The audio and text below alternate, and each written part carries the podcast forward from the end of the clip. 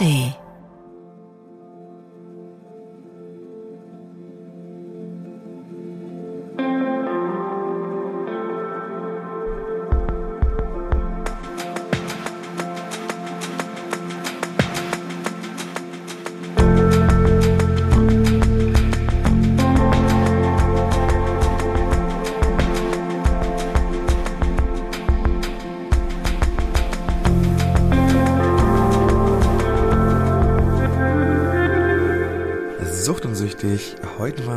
ganz frischer Besetzung. Ich bin allein, Hagen.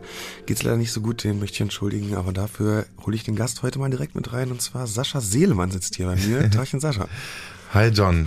Hi, du bist äh, Musiker, du bist Moderator. Stell dich mal am besten kurz vor, dass wir mal so einen Überblick kriegen, äh, wer hier heute mein Hagen ist. Ich bin äh, froh, dann Hagen zu sein heute. Und ich merke auch schon, dass es ein bisschen eine Anspannung gibt, weil ihr zwei euch ja braucht irgendwie. Ihr zwei seid ja zusammen ja. im Podcast immer. Aber voll schön. Ich stelle mich kurz vor. Ja. Ähm, ich bin 35. Ich komme aus München. Ich lebe da auch schon, schon immer. Ich bin geboren in Dachau im Norden von München und äh, wohne da immer noch, weil meine Familie da lebt und meine Freunde und ich da sehr heimatverbunden bin. Mhm. Ähm, ich bin hauptberuflich sowohl Musiker als auch Moderator. Also arbeite ähm, beim Bayerischen Rundfunk bei Bayern 3. Ich habe da so eine Abendsendung und spreche ganz viel über neue Musik. Und zum anderen bin ich seit vielen Jahren auch ähm, Songwriter und Sänger und bin bei Universal ähm, in so einem Major Deal, wie man das so macht als Popmusiker. Herzlichen Glückwunsch. ja, das kommt jetzt drauf an. ähm, ich mache das ähm, so 50-50. Also bin auch oft in Berlin, um eben Songs zu schreiben mhm. und tingle immer so hin und her, Preiselbär und hauptberuflich aber mit meiner Abendsendung relativ gut eingedeckt. Okay. Und ähm, was, was führt dich denn zu Sucht und süchtig? Welche, welche Substanz oder welche, ähm, ja, wie bist du sozusagen, wie ist da die Connection? Ich bin jetzt seit genau zehn Monaten trocken. Ich habe ähm, viel getrunken. Ich habe auch Cannabis konsumiert. Ich hatte auch äh, Erfahrungen mit etwas härteren Sachen. Jetzt nicht mhm. in dieser äh, Ausführungen, wie das mit bei euch so ist, weil ihr sprecht ja ganz viel über auch Kokain und so Sachen. Mhm. Habe ich sicherlich auch probiert, aber ähm, bei mir war es am Schluss so vor einem Jahr im März, dass es der Alkohol war, dass ich gemerkt mhm. habe, ich krieg mein Leben nicht mehr hin, weil ich einfach täglich konsumiert habe, vor allem abends alleine zu Hause. Und das hat so weit geführt, dass ich dann, wie gesagt, es lag irgendwie alles in Scherben. Das, das ja. war ähnlich wie bei euch, wenn ich euren Podcast gehört habe, dass man einfach nicht weiter weiß, dass irgendwie alles zerbricht und ja. mit der Familie ist man zerstritten, dann ähm, der Job läuft nicht mehr so richtig, man sagt Gigs ab, man, mhm. also es war wirklich so, letztes Jahr, also eigentlich genau vor einem Jahr würde ich sagen, war die Tiefphase, mhm. bevor ich entschlossen habe, dass ich mir helfen lasse und das ist dann entstanden durch meinen Therapeuten damals, dem ich das eigentlich nie gesagt habe. Mhm. Ich war bei dem drei Jahre, habe aber nie drüber gesprochen, aus Scham auch. Also über deine, über deinen Konsum oder was? Genau, ja. ich habe, mhm. ich habe über alles gesprochen, über all meine tollen Probleme, die ich habe, aber natürlich nicht, dass ich jeden Abend sieben, acht Bier trinke und dann ein, zwei Joints mir anzünde und ja. einfach, weil ich mich geschämt habe und ja, ähm, als ich das dann gemacht habe, hat er mir eine Adresse gegeben und da bin ich dann dahin und das ist die KPB in München, das ist die mhm. klientenzentrierte Problemberatung und die bieten so eine Therapie an, wo du deinen Beruf weitermachen kannst, aber mhm. du musst auch jeden Tag dahin. Also es war okay wie Tagesklinik sozusagen. Also aber wahrscheinlich nicht ganz. Wie wie wie lange ist man dann da? Jeden Tag? Ich also, bin immer noch da. Also es ist. Ich meine, wie viele Stunden? Also wenn du da sozusagen also wie, wie ist der Zeiteinsatz sozusagen davon? Am Anfang ist es sehr intensiv. Das ist die Motivationsphase, die sogenannte. Die geht drei Monate. Da war ich wirklich jeden Tag da. Jeden Tag eine halbe Stunde Einzelgespräch und einmal die Woche noch Gruppengespräch, drei Stunden. Oh, und okay. genau, also beides. Und dann nach drei ja. Monaten geht's in die Reha-Phase und dann bist du sieben Stunden die Woche da insgesamt. Okay. Auf drei Tage aufgeteilt. Ja, ja, wir können ja gleich dann nochmal ein bisschen eintauchen, aber erstmal wäre ja interessant, ähm, wo es überhaupt auch herkommt, dass du ja dir da irgendwie eine Leere gefüllt hast oder so. Ähm, also ganz kurz erstmal möchte ich noch kurz was sagen und zwar so ein bisschen. Befindlichkeit auch meinerseits. Ja. Äh, und zwar waren wir, also genau, dann steigen wir gleich da nochmal richtig ein. Ähm, und zwar waren wir gerade im Bonner Münster, ich und Hagen. Deshalb ist wahrscheinlich auch jetzt der so äh, kaputt und und ähm, genau, war Erkältungszeit. Ähm, und das war wirklich, äh, das war einfach krass. Da haben wir vor fast 500 Leuten geredet. Und meine Frage an dich ist äh, diesbezüglich, wie ist denn das? Hast du manchmal, wenn du, äh, du moderierst ja auch Dinge und, mhm. und hast ja, machst ja auch solche Sachen. Ist es bei dir auch so, dass du danach so eine krasse Erschöpfung hast? Also auch weil, weil du ja auch sozusagen dieses, dieses Konsumding hast und ich glaube, man ist ja ein bisschen weniger belastbar, als wenn eben natürlich das nicht im Hintergrund mitschwingen würde. Wie ist denn das bei dir? Kannst du dazu was sagen? Ich kann sagen, dass man in dem Moment, wo man auf der Bühne steht, egal welche Bühne das ist, sich total angreifbar macht. Also, und vor allem, wenn man jetzt eine Maske aufsetzt und nicht komplett man selber ist, was jetzt bei euch ja gar nicht der Fall ist. Ihr seid ja komplett, ihr lasst ja komplett einblicken in euer, in euer Leben.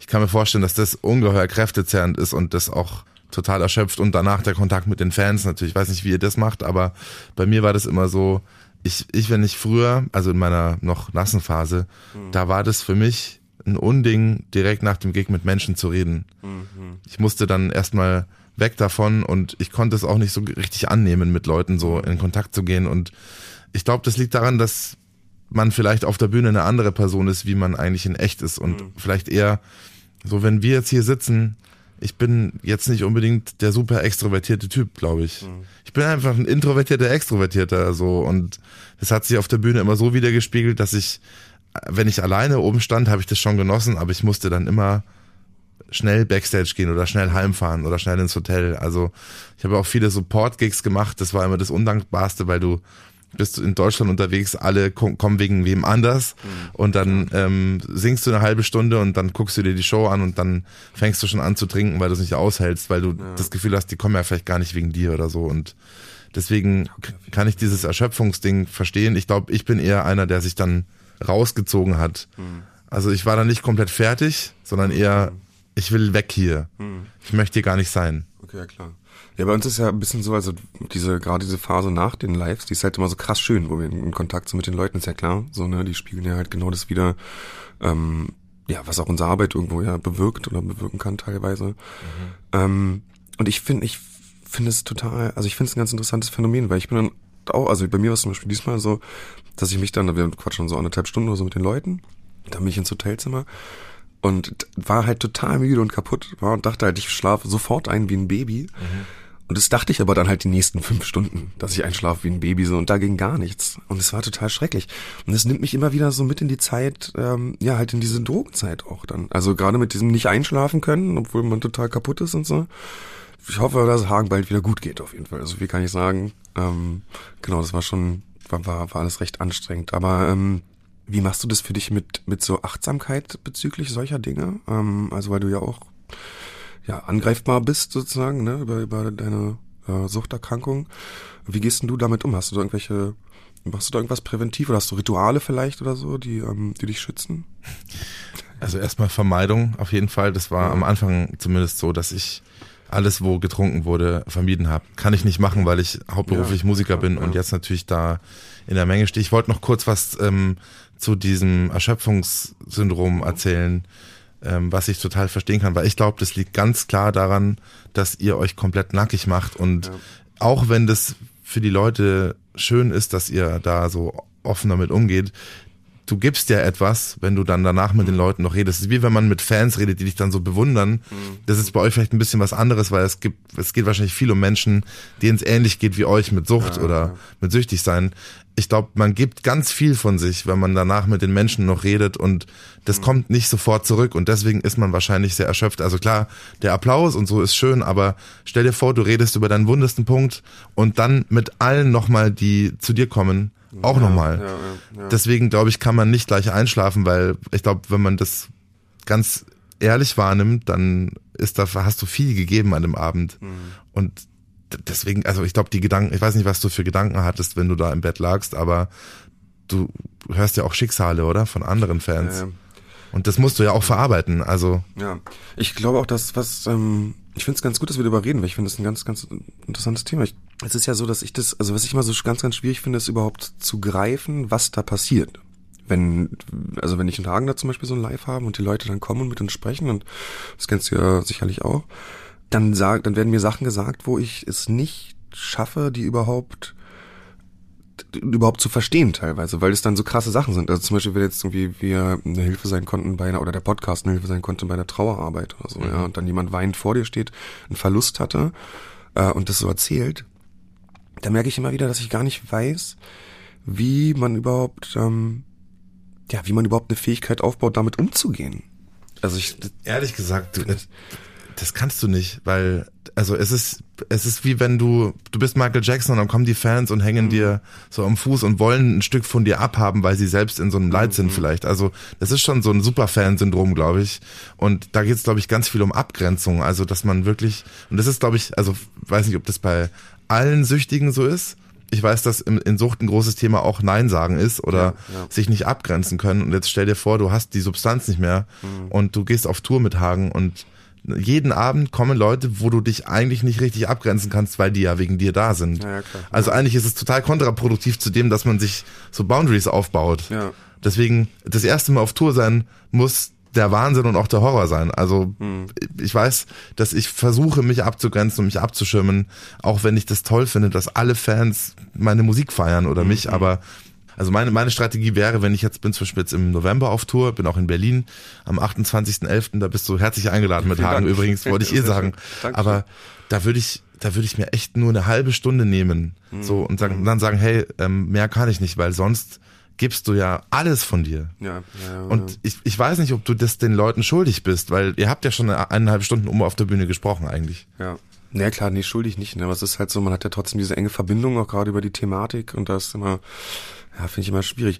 Waren denn so eine Situation früher für dich krasse Konsumsituationen, wo du ja. zum Beispiel, also ja, kannst du da mal uns mit, mit reinnehmen in die, in die Gefühlswelt, was sozusagen da wegkonsumiert wird oder was da gefüllt wird?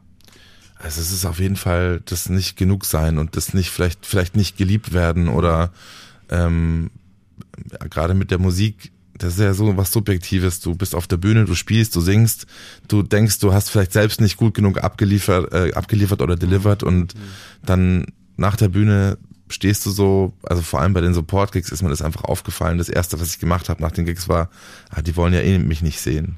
Ja, also ich fühle ja, mich, fühle mich dann eher so, okay, die haben zwar applaudiert, aber wollen die mich wirklich? Also es ist eher ja, immer so ein Gefühl von, mögen die mich? Ja. Und, ähm, das und kann ich mir vorstellen. Das finde ich, da habe ich noch nie drüber nachgedacht. Über ja. das Support-Gig. Ja. Auch bei echten Gigs war das so, oder ich kann auch nicht, ich war schon im ZDF Fernsehgarten und so und mhm. irgendwie habe ich das Gefühl, dass man damit am Ende immer alleine ist mit so einer Kunstform wenn man nicht so ein festes Team um sich rum hat oder eine Partnerin, die vielleicht dabei ist. Aber mhm.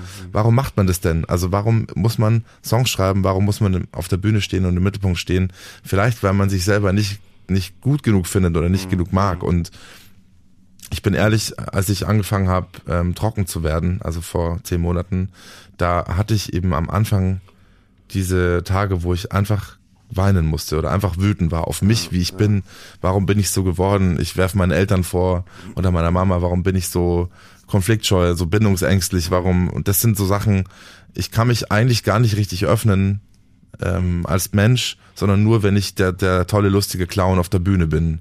Weißt du, es ist, gibt da einfach zwei verschiedene Figuren. Ja. Es gibt den Typen, der auf der Bühne steht, der ähm, der Clown ist, und es gibt den Sascha, der sich selbst nicht genug ist eigentlich und der sich ja. gar nicht so richtig zeigen kann. Und ich glaube, ähm, das habe ich mit Alkohol gefüllt. Diese Leere, die da entsteht, nämlich, wer bin ich denn ohne Musik? Also was bin ich, wenn ich nicht der Moderator oder der Musiker bin, weil ich mich nur dadurch identifiziert habe eigentlich. Ich wache auf und denk, ja, ich bin der tolle Musiker. Ja. Dann läuft's in der Musik nicht so, wie du es dir vorstellst. Und was bist du dann?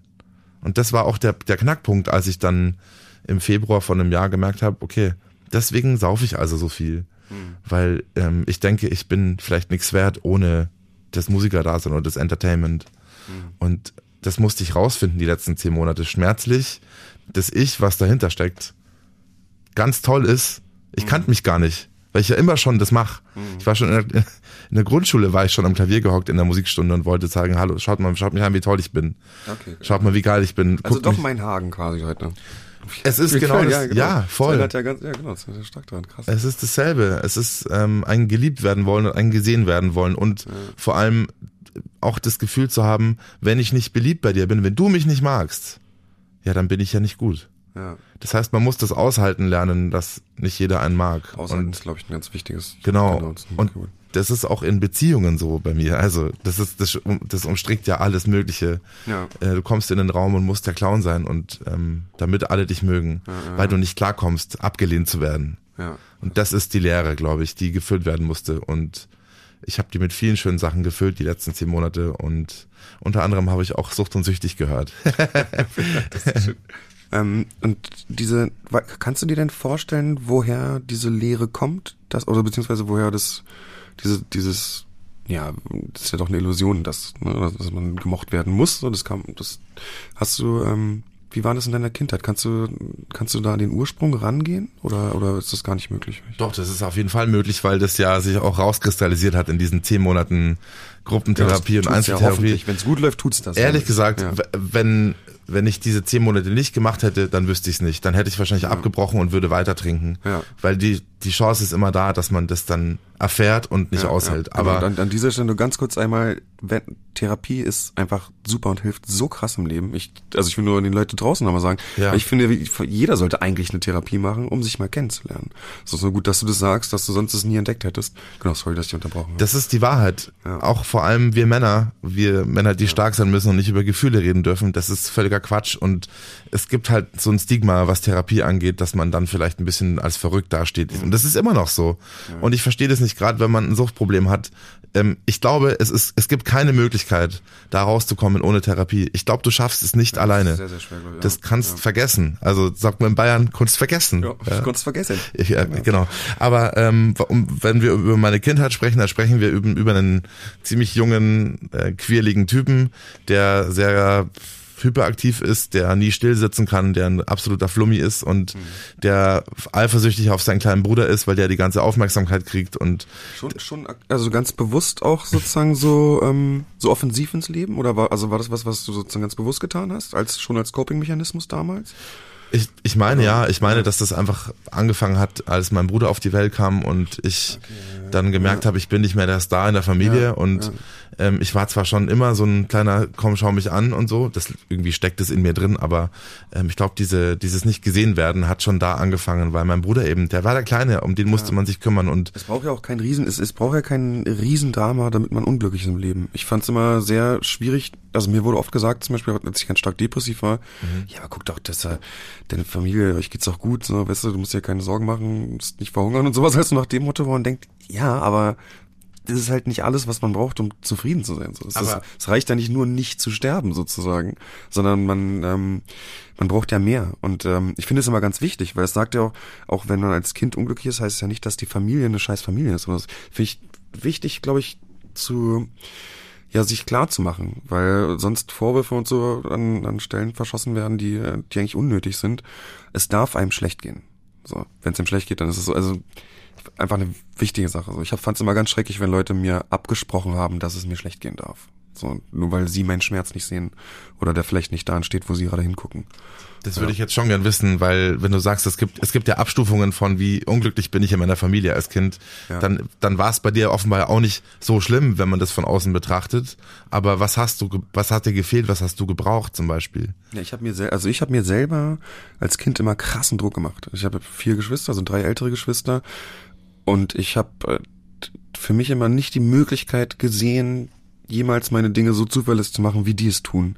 Und habe mich selber total krass abgewertet. Ja. Und es wurde mir immer von meinen Eltern so, also wurde mir auch wortwörtlich immer gesagt, John, mach du, was dich glücklich macht. So, ja. Du musst nicht irgendwie, du musst nicht studieren oder oder oder. Ist alles easy. Aber ich habe mir selber hab mich da so fertig gemacht, dass ich richtig auch krass depressiv wurde und das wahrscheinlich auch auch ein Grund dafür ist, dass ich so tief in die Drogen gerutscht bin, dass ich so mich doch so krass verglichen habe einfach. Mhm. Dabei war das komplett unnötig, weil es wurde sich nie umgekehrt verglichen. Alle haben mich voll geliebt ja, und waren immer lieb zu mir und, und also ich wurde mit Liebe überhäuft, aber irgendwie ging es mir halt trotzdem einfach nicht gut. Und äh, deshalb finde ich es ganz, ganz wichtig, ähm, auch, also an jeden da draußen zu sagen, ihr habt das Recht, dass es euch auch mal nicht gut geht. Und da muss nicht jemand für gestorben sein oder so. Und genau bei mir. Ansonsten hatte ich ja erstmal vom Grundgerüst her halt die perfekte Kindheit. Aber in einem drin ist halt immer alles anders als als dann irgendwie die Außenwelt sehen kann. Ne? Glaubst du denn nicht, dass manche dich lieben? Oder glaubtest du das nicht? Du konntest ich, du das nicht annehmen, weil das kenne ich auch, hm. das Gefühl, ja, das kann ja gar nicht sein, dass du mich so magst, wie ich, ich bin.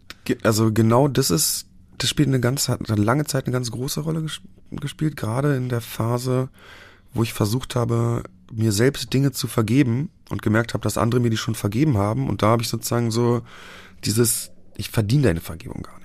Also, also, dass du mich so liebst, das kann eigentlich, wie du schon sagst, das kann eigentlich nicht sein. Mhm. So, um, jetzt nicht so nach dem Motto, da muss irgendwas hinterstecken, aber so eine, ähm, ja, also richtig so eine Hilflosigkeit im Sinne von, hä, wie, was ist denn hier los? Warum mhm. habt ihr mich so lieb? Also jetzt gerade in Bezug auf meine Eltern, auch meine Geschwister halt. Ich, also ich kenne das sehr gut, ja, dass, dass ich mich da total wundere.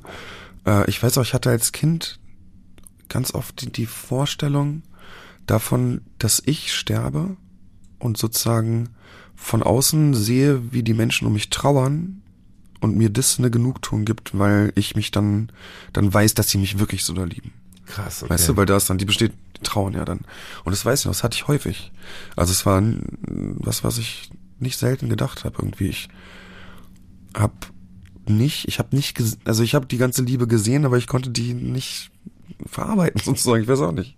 Das ist ein krasses ja, Bild, dass man sich als Kind das vorstellt. Das war auch super schrecklich eigentlich. Auch aber voll, voll ehrlich, dass du da, voll cool, dass du da so ehrlich drüber sprichst. Hey, Wahnsinn. Wie ist es, wie ist es denn jetzt? Hast du in deiner Therapie, ich habe jetzt nicht jede Folge von euch gehört, ja, aber gut, ja. ihr lebt ja auch abstinent, so wie ich. Ja, ja. Also gar nichts mehr. Gar nichts. Außer vielleicht mal eine Zigarette. Ja, ähm, hast du dann in dieser Lehre, von der wir da sprechen, die man füllen muss, Lass uns sagen, dass es Platz ist. Das ist ja nicht Leere. Ja, okay. Das ist einfach nur Platz für Neues. Hast du das dann ausfüllen können mit auch Liebe zum Beispiel, also mit etwas, was du Liebe nennst? Jetzt in der, in der Abstinenzzeit sozusagen, mhm. ob ich da, da setzen konnte, ja. Also, also ich merke halt, dass ich jetzt Liebe leben kann, wie es mir davor nicht möglich war. Und das, das macht, glaube ich, einen ganz großen, hat halt einen großen Anteil an dieser, an diesem Platz. Halt, ich glaube, da gehört meistens ganz viel Liebe rein. So, mhm. ja, von verschiedenen Seiten, von verschiedenen Menschen und auch von sich selbst. Und ich glaube, dass da ich jetzt endlich meine Kinder, also die Liebe ändert sich ja nicht, aber da ich jetzt frei die Liebe so leben kann, wie ich es möchte, funktioniert es, es, es funktioniert es mit dem, mit dem Füllen. Ich, ich glaube, da ist einfach, da sind Kinder natürlich ein krasses Glück. Wenn man, ne, wenn man was braucht, um irgendwie Liebe abzugeben oder Liebe zu bekommen, dann sind natürlich Kinder erstmal eine super Anlaufstelle, die eigenen Kinder. Ähm, und das gibt mir krass, krass viel, muss ich sagen. Und was mir wirklich auch noch viel mehr hilft, als ich es eigentlich wahrhaben kann, ist Hagen. Also diese, die Freundschaft einfach. Also das ist ja auch Teil dieser Liebe, die halt diesen Platz füllen kann, ja, freundschaftliche Liebe. Und da äh, merke ich ganz krass, dass ich, dass ich das gebraucht habe, weil die Freunde verschwinden ja über die Jahre im Konsum. Ja, das ist ja, also da bleibt ja entweder gar nichts, also ich war im Prinzip komplett abgekapselt, oder so ganz oberflächliche Dinge irgendwie. Und jetzt, wo ich Hagen habe, merke ich, dass, ähm, dass mir Freundschaft krass gefehlt hat. Also, man ist ja befreundet mit der Droge. Das ist ja das Schlimme. Man hat ja seinen super zuverlässigen Kumpel quasi mhm. die ganze Zeit am Start. Äh, aber den habe ich jetzt in Hagen. Der ist nicht so zuverlässig wie die Droge, aber er ist ein toller Typ. Hagen, wir vermissen dich. Schade, dass du nicht da bist. Ja, Gute Besserung. Dich. Richtig krass. Aber äh, zu der Freundschaftssache wollte ich auch noch was sagen, ja, weil ich glaube, es ist dann ähm, wirklich egal welche Droge oder welche, was es auch immer es ist, das war mit Alkohol das gleiche. Ich habe ja, vor zehn Monaten, bevor ich trocken geworden bin, hatte ich am Ende, als dann das, der Konsum wirklich am Maximum war, da habe ich nur noch mit Leuten abgehangen, die auch konsumieren. Ja, klar. Und ich dachte, das ist ja so lustig, weil das echte Freunde sind. Und als ich dann aufgehört habe zu trinken, habe ich das selber erlebt. Man fällt in so ein Loch, in so ein gesellschaftliches, weil man sich denkt, ja krass, ähm, wen habe ich denn jetzt noch? Also ja. zu wem kann ich jetzt gehen, wo nicht getrunken wird? Weil das ich, weil ich das nicht mehr will und weil da nur Quatsch geredet wird und ja. ich mich da absolut unwohl fühle. Und die Antwort war wenige Leute, also ganz wenige. Ich habe jetzt und das Schöne ist, auch alle, die gerade zuhören, die sich vielleicht nicht trauen, einfach so äh, ohne Alkohol zu leben, jetzt wie bei mir, weil sie denken, sie schaffen es nicht. Ihr schafft es und ihr glaubt gar nicht, was für Menschen auf einmal wieder eine Rolle spielen werden in eurem Leben. Und das können die Kinder sein oder die Familie.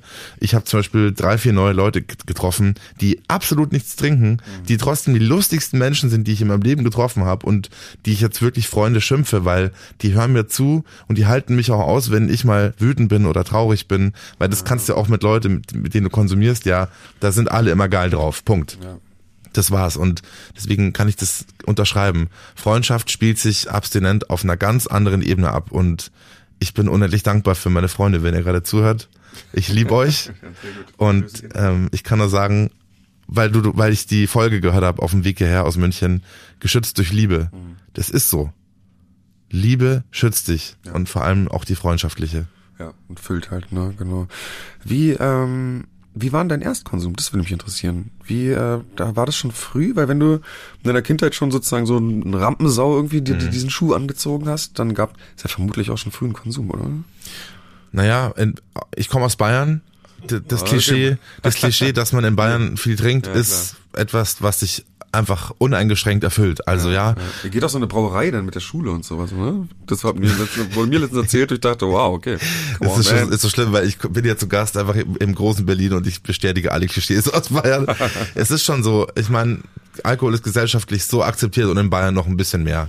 Ja. Und ähm, ich würde jetzt lügen, wenn ich sage, ich habe nicht relativ früh schon Kontakt mit Alkohol gehabt. Es war nicht so, dass ich mit 15 in irgendeinem Bauwagen besoffen in der Ecke lag, weil ich immer ein sehr sportlicher Mensch war und auch tatsächlich abstinent war lange. Bis ich Anfang 20 war, habe ich nicht viel Ah, okay. Alkohol getrunken, aber die Normalisierung und die Begegnung mit Alkohol, die hat sehr, sehr früh stattgefunden. Mein Opa, ähm, ich liebe ihn über alles, fast väterlich für mich, ähm, hat mit zehn schon oder mit neun schon gesagt, da trink mal, Ja, ja. trinkst du mal einen Schluck vom Schnaps, gell? Und dann war das schon so, ah, der Opa trinkt immer Schnaps und immer Bier. Das heißt, als Kind wird man schon bei der Brotzeit abends, bei uns heißt es Brotzeit, wird man schon hingesetzt und dann darfst du mal Ja, ja. nippen vom Bier des Erwachsenen. Ja, das ist krass, ne? Das haben, wir haben jetzt auch beim Live gesagt, das krass ist doch dieses, du darfst jetzt auch. Genau. Du bist jetzt schon groß. Ja, Ne? und- Jetzt darfst du leben. Das ist so krank, dass man sich, dass man dem Kind das Gefühl gibt, du bist jetzt auch erwachsen, wenn du einen Schluck Bier trinkst. Ja, genau, das Und macht dich erwachsen. Ja, so ein Bullshit. Das, das stimmt nicht. Macht es nicht mit euren Kindern. Lasst den Alkohol weg vom Tisch, wenn Kinder da sind. Das geht einfach gar nicht klar. Ich werde es anders machen, wenn ich Kinder habe. Ähm, ich möchte es nicht mehr normalisieren. Und ich weiß, es war bei uns in der Therapie auch, die haben dann so gefragt in diesem Umfragebogen, wann hatten sie die erste Berührung mit Alkohol? Und ich so, ja, ja, keine Ahnung, so mit 17, 18. Erst mit 17, 18 haben sie nicht als Kinder auch schon auf dem Schoß vom Papa gesessen und die wissen, dass das bei allen Patientinnen und Patienten so ist. Die haben alle früh Berührungen mit Alkohol gehabt und du merkst es gar nicht und irgendwann ist es so, ja, wir gehen feiern, wir trinken. Punkt. Also ich würde sagen, ich konnte wahrscheinlich gerade laufen, da saß ich schon am Schoß meinem- von meinem Opa und hab am Bier genippt. Ja, also nicht mit drei oder vier, aber also nee, leichter Bartansatz war schon zu sehen. Ja, also fünf. ja, ja, genau, so. Ja, deswegen, das ging recht früh los. Ja. Aber wie kommt's, dass du dann da so so safe erstmal so lange warst? Also hattest du, da- weil du, du hattest ja, meintest ja, du hattest schon so ein bisschen, also, ne, hast dich schon so ein bisschen anders gefühlt, sag ich, ich sag jetzt einfach mal so, ne, ich da so, weil da werden ja, dein Freundeskreis wird ja angefangen haben zu trinken, wahrscheinlich auch zu kiffen, vermutlich auch, Cannabis zu konsumieren, sorry. Äh, wie hast du dich da erstmal geschützt? Warst du geschützt durch Liebe oder was, was, was, was war's? Ich war tatsächlich geschützt durch Liebe. Ich war, bis ich 17 war, habe ich bei meinen Eltern gewohnt, zu Hause. Ich habe äh, Capoeira gemacht, ganz viel Sport. Was ja ähm, auch heute im Nach Nachhinein weiß nicht, wie ich dazu gekommen bin, aber ich habe immer Musik gemacht. Ich habe im Bandraum auch nicht getrunken oder so. Ich glaube, es war das Umfeld. Ich hatte auch eine, eine Reggae-Band und keiner hat da gekifft. Also Okay, es war, war nichts. hat, ich will das nicht auf das Umfeld nur schieben allein, aber hat viel mit meinen Freunden zu tun gehabt, die einfach wollten, dass man akkurat probt, dass man Ja. beim Gig nicht trinkt und so. Und ich glaube, erst durch meine, ich hatte dann eine Partnerin, bei der lag dann Gras zu Hause. Das fand ich ganz, da dachte ich so, was, du hast Drogen zu Hause. Da hatte ich noch diese Einstellung, Ja. halt dich fern davon und so. Und dann ähm, im Zuge dieser Beziehung, die relativ ähm, unstetig war, auch weil sie eine unstetige Person war, Mhm. habe ich dann auch mal probiert. Und dann war das so, man steigt so ein und auf einmal war das Augustiner zu Hause. Und auf einmal wurde das mehr. Dann lief die Beziehung nicht und dann war das so ein, es war so ein Teufelskreis. Die Beziehung wurde immer wackeliger. Ich habe mich woanders umorientiert, habe dann, weil ich mich schuldig gefühlt habe, mehr getrunken. Und ich glaube, da ging es dann los, dass man so in der Woche zwei, dreimal abends auch trinkt. Einfach. Nicht, dass man komplett äh, sich abschießt, aber da ging es dann los mit zwei, drei Bier am Abend. So mit 19, 20 so. Dann äh, war die Beziehung vorbei. Ich habe mich unglaublich schuldig gefühlt, weil ich auch Scheiße gebaut habe. Bin in die WG gezogen, habe in dieser Zeit sehr viel Frauen kennengelernt. Also sowohl sexuell als auch ähm, alkoholmäßig, als auch cannabismäßig. Komplett Drogenmissbrauch. Punkt. Ja, ja. Ja. Also das war das erste Mal, dass ich keine Grenze mehr gesehen habe, weil ich so unglücklich war und diesen Liebeskummer nicht ausgehalten habe. Das war, genau, das war sozusagen Unglück, weil du dich schuldig gefühlt hast, dass die Beziehung nicht geklappt hat. Okay. Genau. Ja. Schuld ist das Thema, warum ich richtig einen Einstieg gefunden habe in ich sitz abends und da war ich weiß nicht, ich hatte das kleinste WG-Zimmer, aber es war egal. Ich saß da abends alleine, ich habe da auch schon abends gesendet damals bei einem kleinen Münchner Radiosender und ich weiß, dass ich jeden Abend in dieser Zeit des Liebeskummers alleine in meinem Zimmer saß, einen aufgerollt habe, ähm, drei, vier Bier getrunken habe und einen Joint geraucht habe. Und in der WG war dann auch so Cannabis wie sagt man, normalisiert. Ja, okay, haben, ja, ja, okay. Und ich glaube, das war die Zeit, so mit Anfang, Mitte 20, dass ich ähm, die Kontrolle nicht mehr hatte. Ich wusste aber nicht. Ich habe es mir nicht geglaubt, dass ich da die Kontrolle schon abgegeben habe, eigentlich an die Droge und auch an den Alkohol. Und von da an war das eher so, und dann war das so ein langsamer Aufstieg ins Verderben. Also es war wirklich so, ähm, dann kam so die Zeit in Berlin, dass ich mit Universal in Kontakt gekommen bin, unbedingt dieser tolle Popstar werden wollte, mich nur noch damit zu identifizieren. War, das auch, war das auch erstmal, glaubst du, ein Fluchtinstinkt sozusagen? Also, war das kurz nachdem es dir so, so schlecht ging und dann, also hast du quasi reingestürzt irgendwie in diese Sache? Okay. Nur einfach als, weil das, ist ja was, was sehr aus, was ja sehr intensiv ist, ja. was du machst sozusagen. Ne? Deshalb finde ich das dann so eine interessante. Die ja, Musik meinst du? Ja, genau, generell Dinge so na, auch an, der, an die Öffentlichkeit, also diese, dieses Streben nach, was heißt Streben nach Öffentlichkeit, aber ja, einfach sozusagen dieses intensive Leben halt. Du, ne? das, das, Ganz ehrlich, das, das, das Verderben ist die Kombi aus, ich schaff's nicht, eine Beziehung zu führen, weil ich eine Bindungsangst habe und ja. ich bin aber immer in der, auf, dem, auf der Bühne oder im Mittelpunkt, ja. weil ich mich selber nicht mag. Also überleg dir mal, die Kombi ist so, ja. was bleibt denn da übrig? Und dann... Ähm, das war anstrengend bestimmt. Das war sehr anstrengend, das habe ich natürlich dann mit Bier trinken und auch ähm, Gras rauchen kompensiert, würde ich sagen. Ähm, und dann, wie gesagt, es wurde dann von Beziehung zu Beziehung, es haben sich die Muster dann wiederholt, wie man in Beziehungen ist, was für Menschen man auch anzieht und mit welchen Leuten man feiern geht und so. Ja, ja. Und bewusst wird's am erst, wenn man vor dem Scherbenhaufen steht. Ja. So war meine Erfahrung. Weiß nicht, wie das bei dir war. Das ist halt so Rock Bottom, genau. Wenn halt, also wirklich mit, mit einem Knall sozusagen sind ich und Hagen ja quasi aufgewacht. Äh, leider muss es oft zu diesem krassen Leidensdruck kommen. Ja, das ist, das ist ja so ein bisschen, was wir hier vermitteln wollen oder, oder bewirken wollen, dass äh, Leute eben bevor es diesen krassen Leidensdruck gibt, schon reflektieren den Konsum und gar nicht erst an diese Scheißstelle kommen. So, weil da ist es ja dann, da ist dann zu spät. So, also zumindest erstmal. Äh, aber man kann halt rausfinden, ne? Auch nochmal herzlichen Glückwunsch nochmal zu der Abstinenz. Halt mega danke. Gut. Oh Mann, ähm, danke. Das ist auch schön, das hier zu sagen mit dir. Das ist so schön, das, weil das gibt mir so einen Halt, das mit euch, auch wenn Hagen jetzt nicht da ist, das wollte ich einmal sagen. Danke, dass ich hier sein darf und danke, dass ihr das sagt, dass ich abstinent lebe. Das gibt mir so viel. Das ist schön. Ich fahre zurück und denke oh, mir, ich habe was geschafft, weil ich mit zwei Menschen im Studio stehe, die eine ebenso wahrscheinlich noch krassere Karriere hinter sich haben, was die Droge angeht. Mhm. Und ich bin hier Gast und kann dasselbe sagen. Also ich bin jetzt einer von euch. Ja, wir sitzen im selben Boot, aber du hast ja, also ja, ja du hast ja Dankeschön auf jeden Fall. ich weiß gar nicht, was ich sagen soll. Aber ähm, auf jeden Fall herzlichen Glückwunsch. Das finde ich krass. Das, das ist tough. Wie, ähm, wie kam es denn denn zu diesem krassen Rock Bottom bei dir? Weil du hast jetzt gesagt, es hat sich so langsam dahin entwickelt, aber gab es auch was, was nochmal ein Auslöser war, ein richtiger?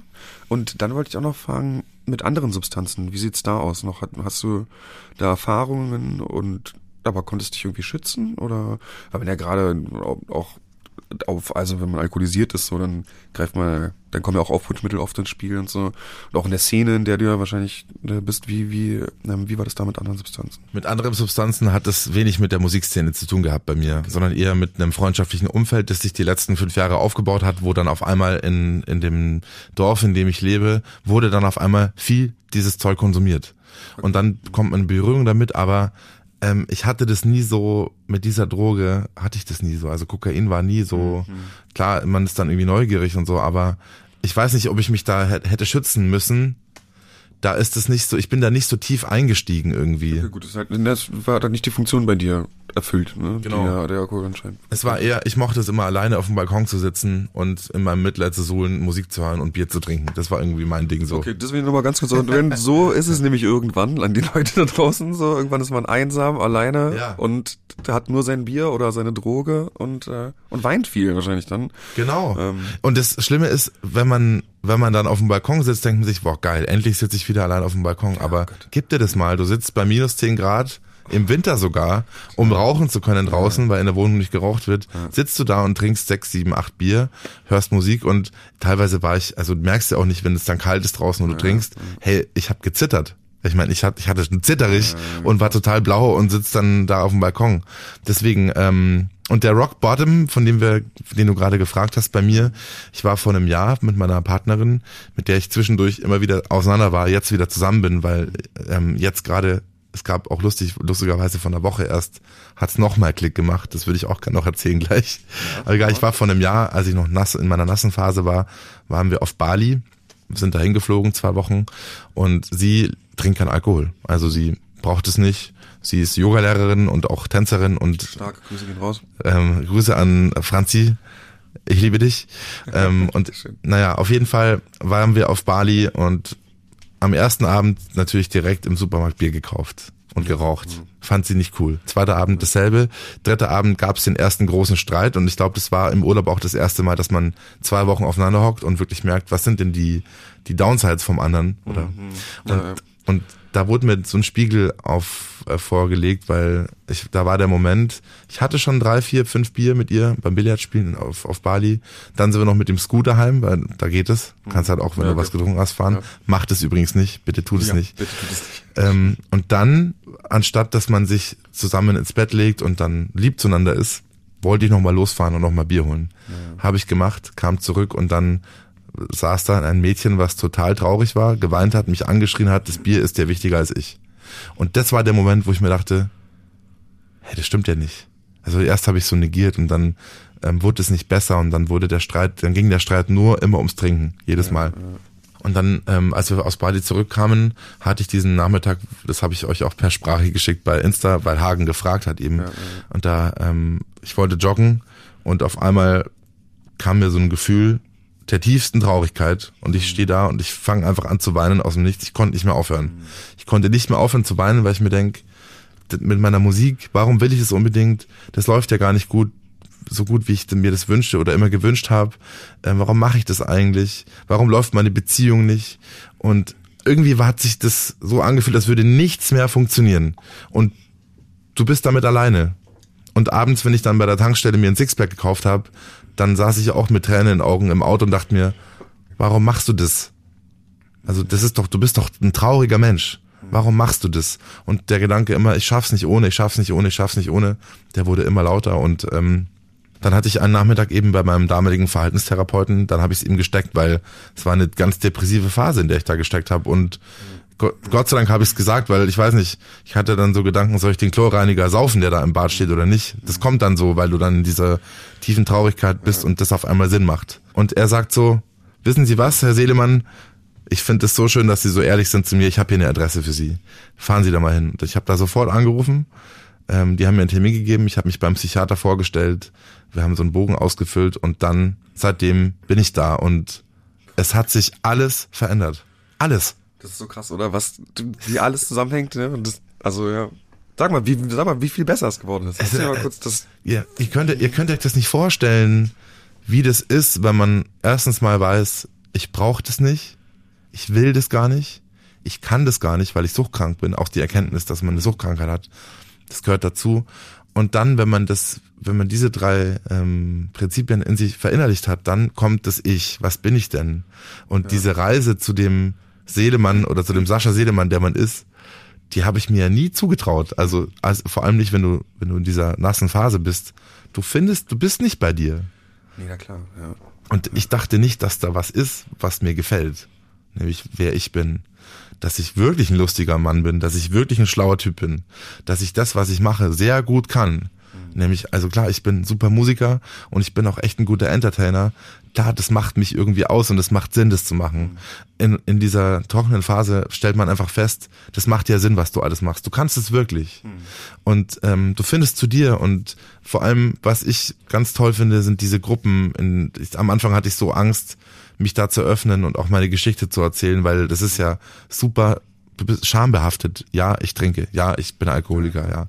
Und dann hörst du, dass es anderen auch so geht, genau wie dir.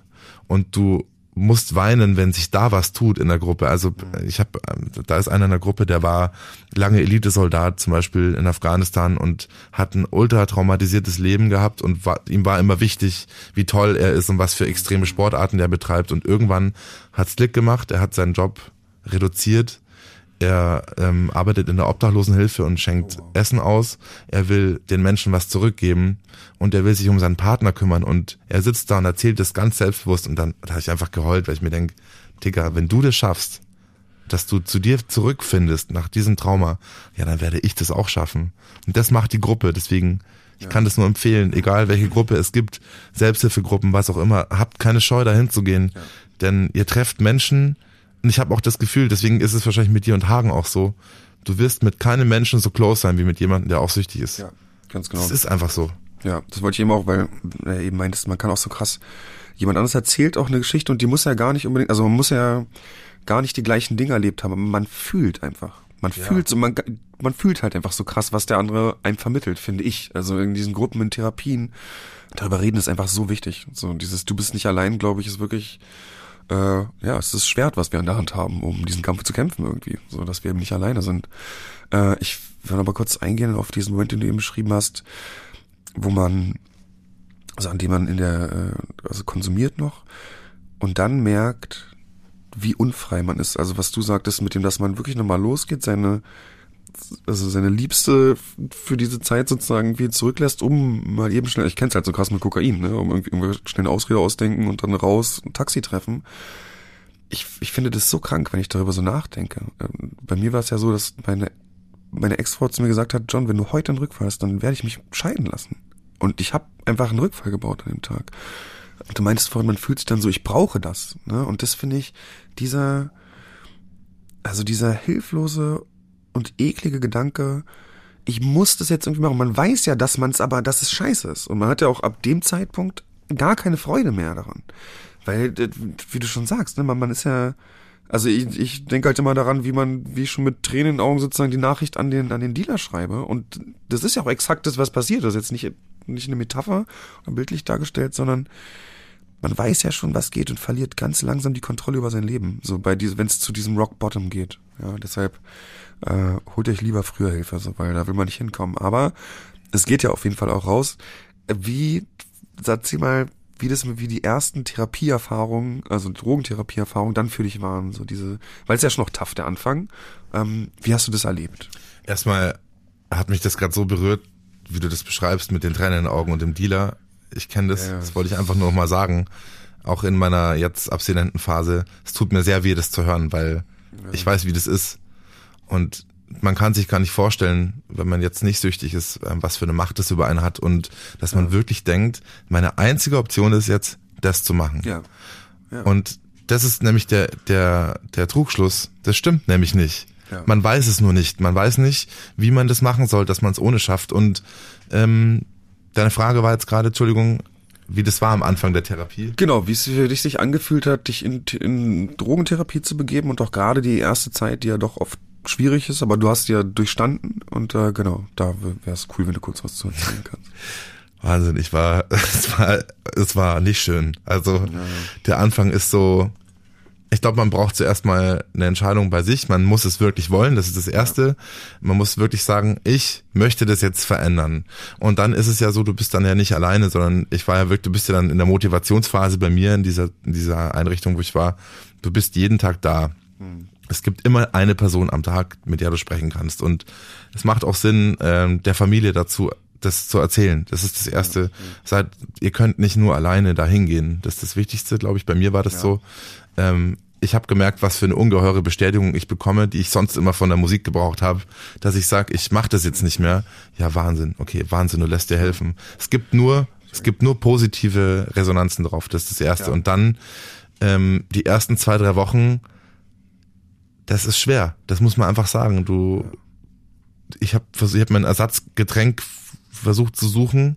Das funktioniert eine Zeit lang. Also bei mir war es tatsächlich, das klingt total ätzend jetzt, aber es war gesprudelter Kräutertee. Ich habe einfach Soda, diese Soda-Club-Flaschen. Ich habe ich hab einfach Sprudelwasser und einen Teebeutel rein, einfach damit irgendwas am Abend in meinem Mund sprudelt. Ja, gut, aber Und ist ja ein guter Move. Also, ne, man muss sich ja irgendwie helfen halt.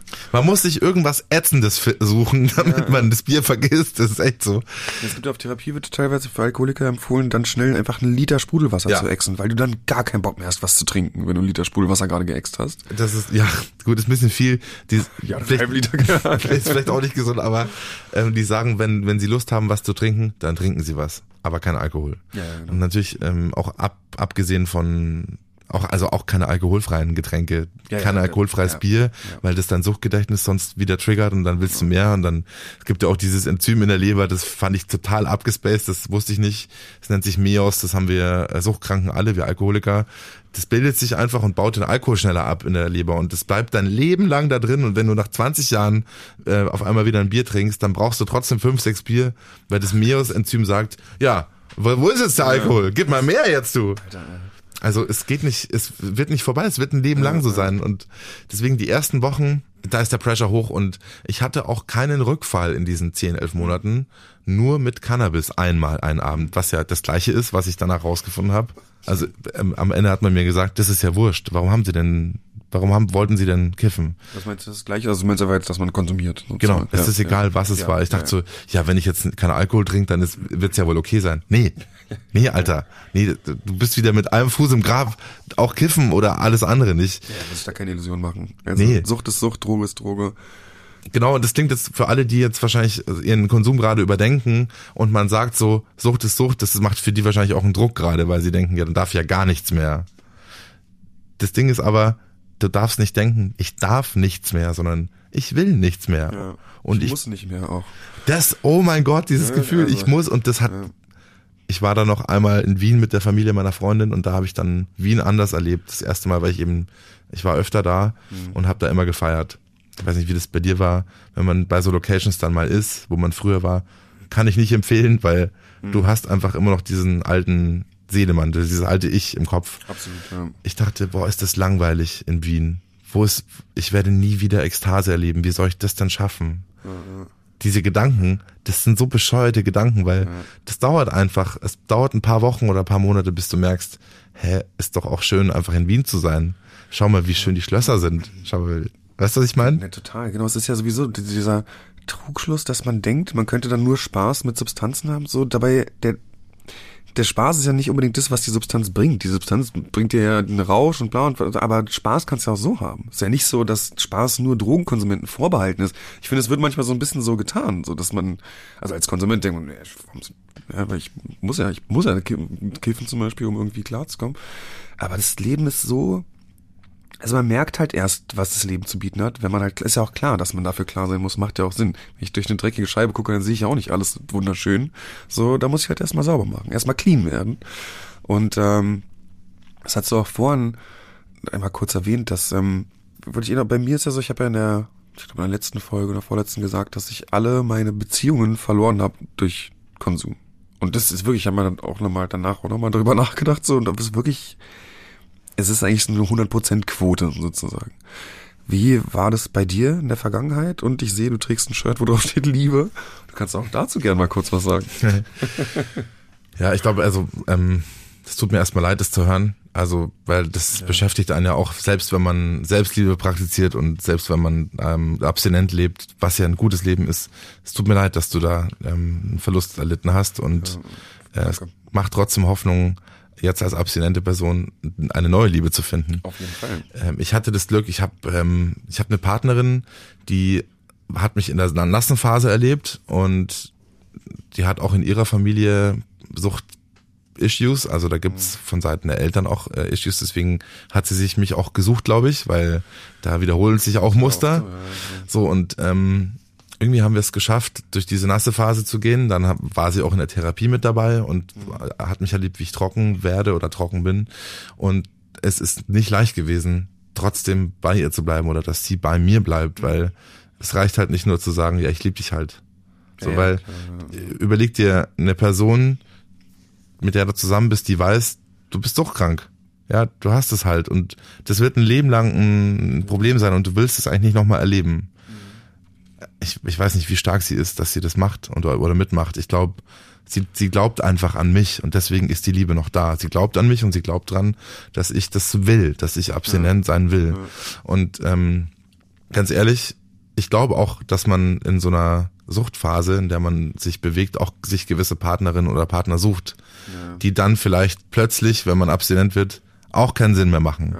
Deswegen sage ich, vielleicht muss man gar nicht traurig sein, dass man eine gewisse Liebe verloren hat, weil es vielleicht gar keine war. Ich weiß nicht, Ja. wie es bei dir war, aber du wirst jetzt als total abstinenter John wahrscheinlich andere Frauen treffen, Und ich hoffe, du tust es. Ich hoffe, du, weil du bist ein liebenswerter, attraktiver Mann. Checkt seinen Instagram-Account aus, der kann auch malen und macht Graffitis und so. Ich hatte das alles ausgecheckt, Alter. Also, aber ja, ähm, ich glaube, worauf du hinaus willst, ist, das ist unüblich, dass man, wenn man dann abstinent lebt, dass man seine Liebe dann behält. Ja, also gerade dieser Rock Bottom, diese Zeit, die ja oft so krass ist, wo man ja so kaputt ist, ist ja natürlich für einen Partner fast kaum zu ertragen, denke ich. So, deshalb ist ja schon was Besonderes.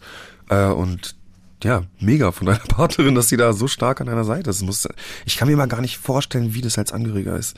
In, also, weil ich denke immer schon, war schon richtig scheiße für mich, war, aber mhm. als Angehöriger, wo du also gar keinen Anteil einfach hast an der Misere in dem Sinne, ne? Das muss schon krass sein. Also von daher meinen größten Respekt an, äh, an deine Liebste. Danke. ich muss auch kurz sagen, dass ich, ich habe ja einen Song geschrieben darüber, über meine Sucht. Der Song heißt Ekstase, das wollte ich eh noch kurz erzählen. An dem geht's in der, um die Zeit, bevor man diesen Rockbottom erlebt und wie der ist. Und ähm, die packen wir in die Playlist, würde ich sagen.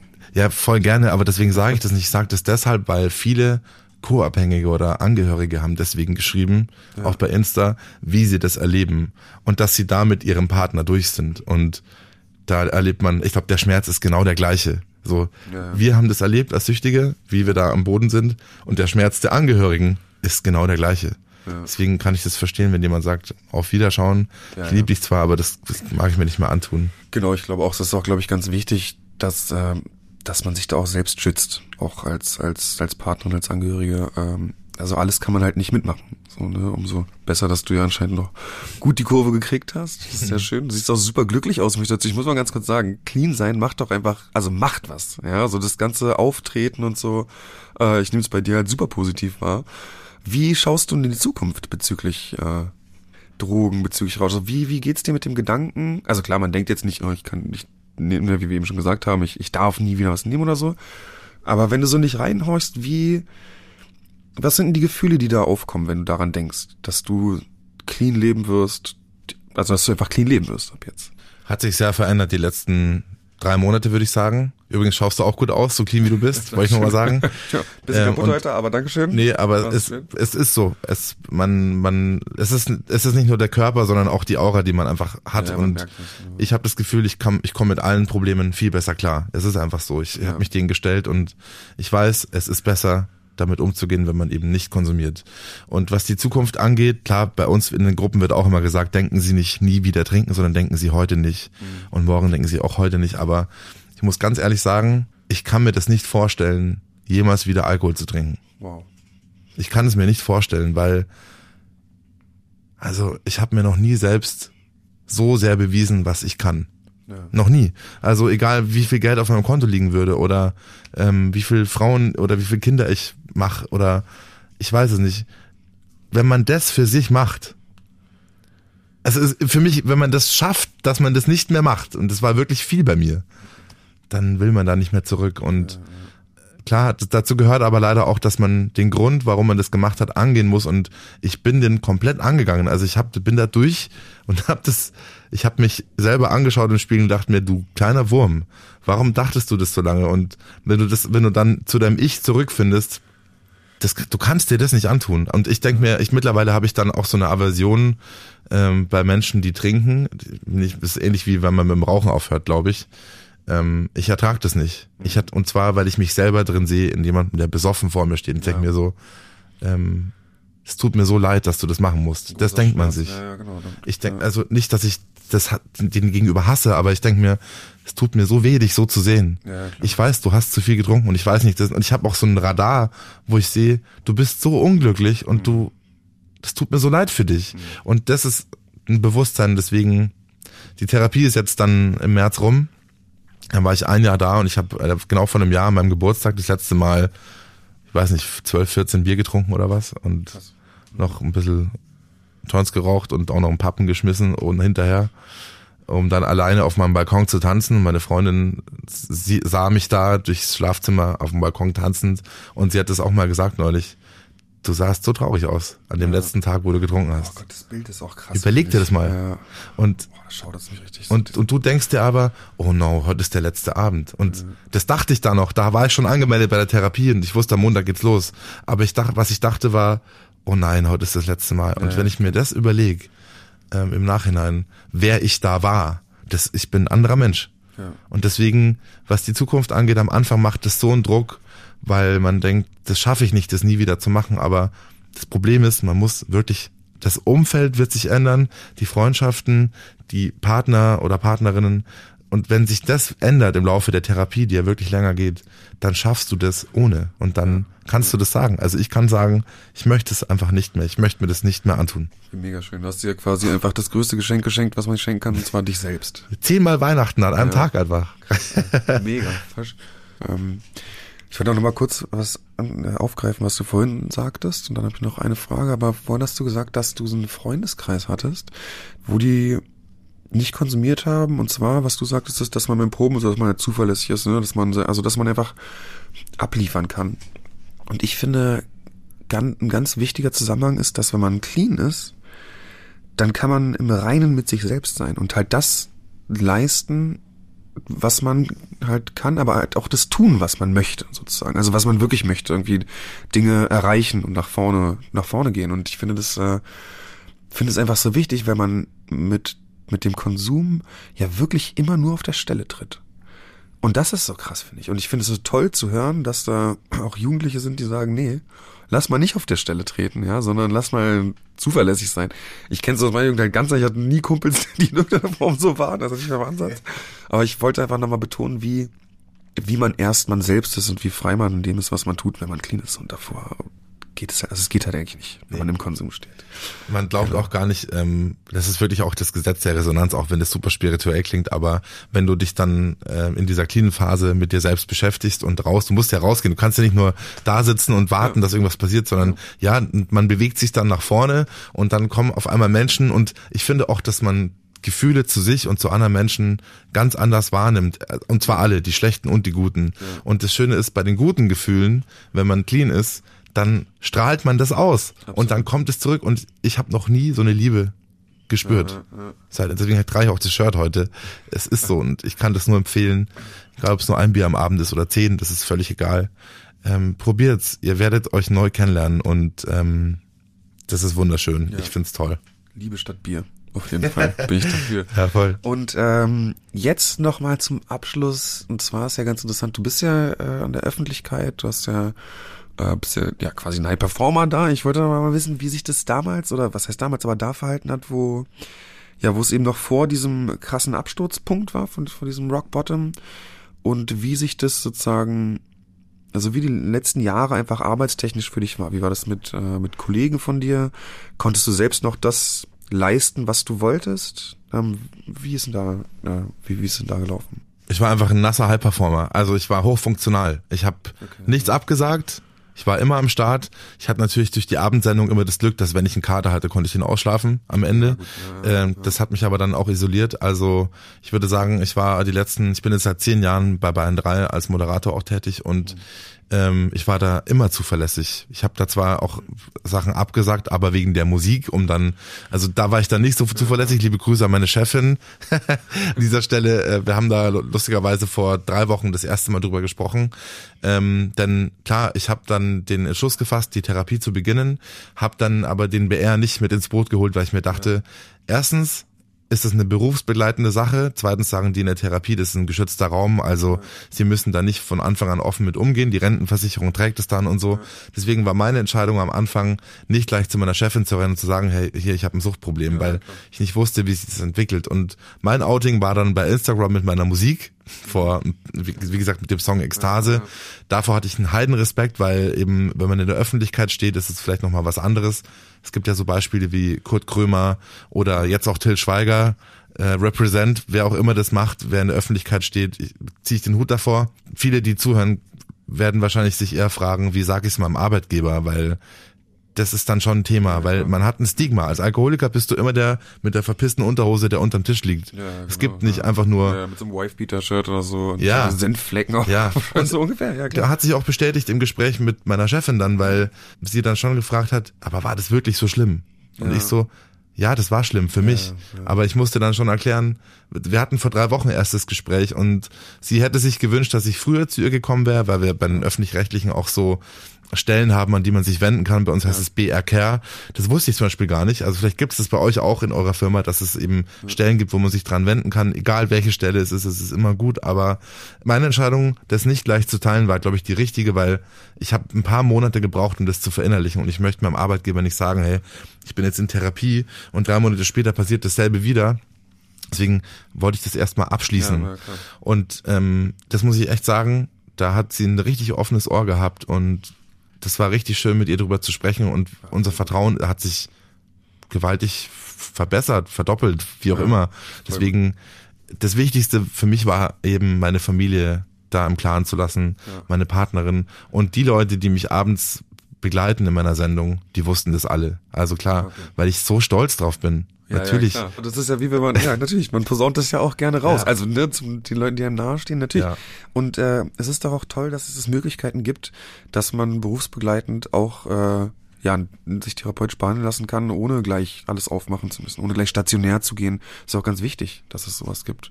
Ne? Äh, ähm, auf der anderen Seite muss ich auch sagen, dass ich nur positive Erfahrungen gemacht habe mit dem Teilen. Ja. Also es gab noch nie, noch nicht eine Reaktion, wo irgendjemand also zum Beispiel mit Alkohol meinte, wie was, du trinkst nicht mehr oder also ich habe doch nie eine schlechte Reaktion bekommen. Die Leute sind immer liebevoll, immer ähm, sprechen immer mit Respekt damit, also respektieren diese Entscheidung. Und das ist ja auch ganz wichtig, wenn nämlich, es gibt ja viele Leute, die Angst haben vor Therapie. Und wenn ihr, wenn da draußen jetzt, wenn du jetzt vielleicht gerade, wenn du nicht in Therapie gehst, weil du Angst hast davor, statt auch wegen den Leuten oder so, das sind alles Menschen, die haben die Entscheidung getroffen, sich zu verändern. Und das ist ganz toll, weil man da auch viele Menschen kennenlernt, die mit Herzblut bei einer, bei der richtigen Sache dabei sind. Und ich finde das, wovon auch sagtest, wie man manchmal auch ein Tränen ausbricht, wenn man anders spricht, ja auch in den Gruppen. Also diese Verbundenheit und das Wissen, dass, ja, dass man ein, dass man gemeinsam eine, also dieselbe Entscheidung getroffen hat, nämlich clean zu leben, äh, ist ganz, ganz wertvoll und ich, das, man ist immer sofort verbunden irgendwie, wie du auch anfangs schon sagtest. Wo kann man denn deine Sachen hören und genießen, die du so machst? Ähm, am besten auf Spotify unter Seelemann oder auf meinem Insta-Account unter Seelemann. Ich folge jetzt auch dem Sucht und Süchtig äh, Insta, der Insta-Seite. Ähm, ich freue mich, wenn ihr die Musik hört. Ich bin Herzblutmusiker von, von tiefsten meiner Seele, deswegen heiße ich auch so wahrscheinlich. Ähm, und ähm, was ich besonders empfehlen kann, ist der Song Ekstase, weil da geht's ja. um meine Sucht und wie ich mich da gefühlt habe. Und da kann man sich schon repräsentiert fühlen, wenn man auch ja. vielleicht ein kleines Problemchen hat. Wir haben ja die Playliste Wucht und Flüchtig äh, und der Ekstase kommt da auf jeden Fall rein. Aber hast du denn noch was? Vielleicht, also optimalerweise auch von dir, was du uns da äh, mitgeben könntest auf den Weg? Es gibt noch einen anderen Song, der total passt zu jemandem, der vielleicht sich manchmal nicht gut genug fühlt oder der vielleicht eine depressive Phase hat. Und zwar heißt der Song Mach dich groß. In dem Song geht es darum, dass man sich einfach groß machen muss manchmal, auch wenn man es nicht glaubt. Deswegen mach dich groß und Ekstase würde ich gerne in die Wucht und süchtig. Nee, Wucht und wichtig, wichtig. Wir nehmen beides auf, Wucht und flüchtig. okay. Wir nehmen beide auf. Voll cool, sich groß machen, super, hilft gegen wilde Tiere und hilft auch manchmal gegen schlechte Gedanken. Wenn mal wieder der Tiger oder der Löwe durch Berlin läuft, der dann Wildschwein ist. ich freue mich drauf, ich höre gleich mal rein. Und jetzt noch eine Sache am Ende und zwar, was also relativ kurz und knapp, was ist für dich jetzt Leben?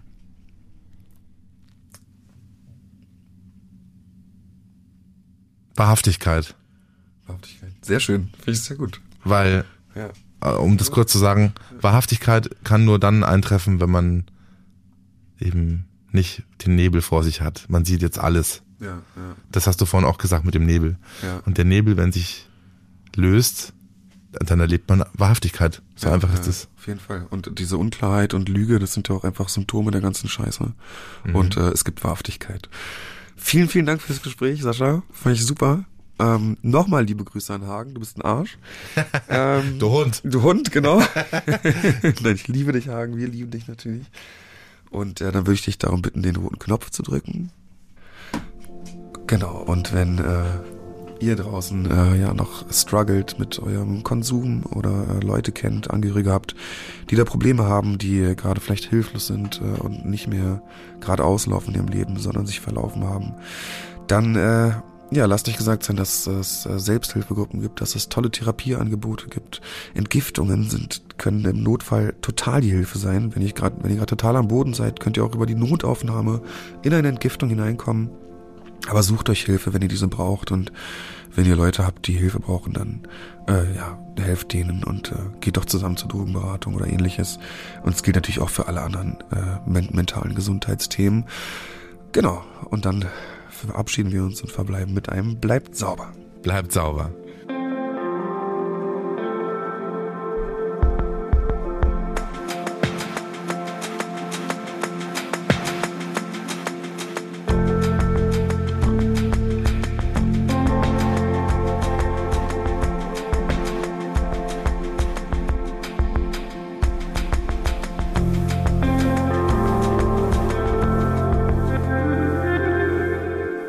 Seit Folge 43 ist Sucht und Süchtig eine ARD-Koproduktion von SWR und Radio 1 vom RBB.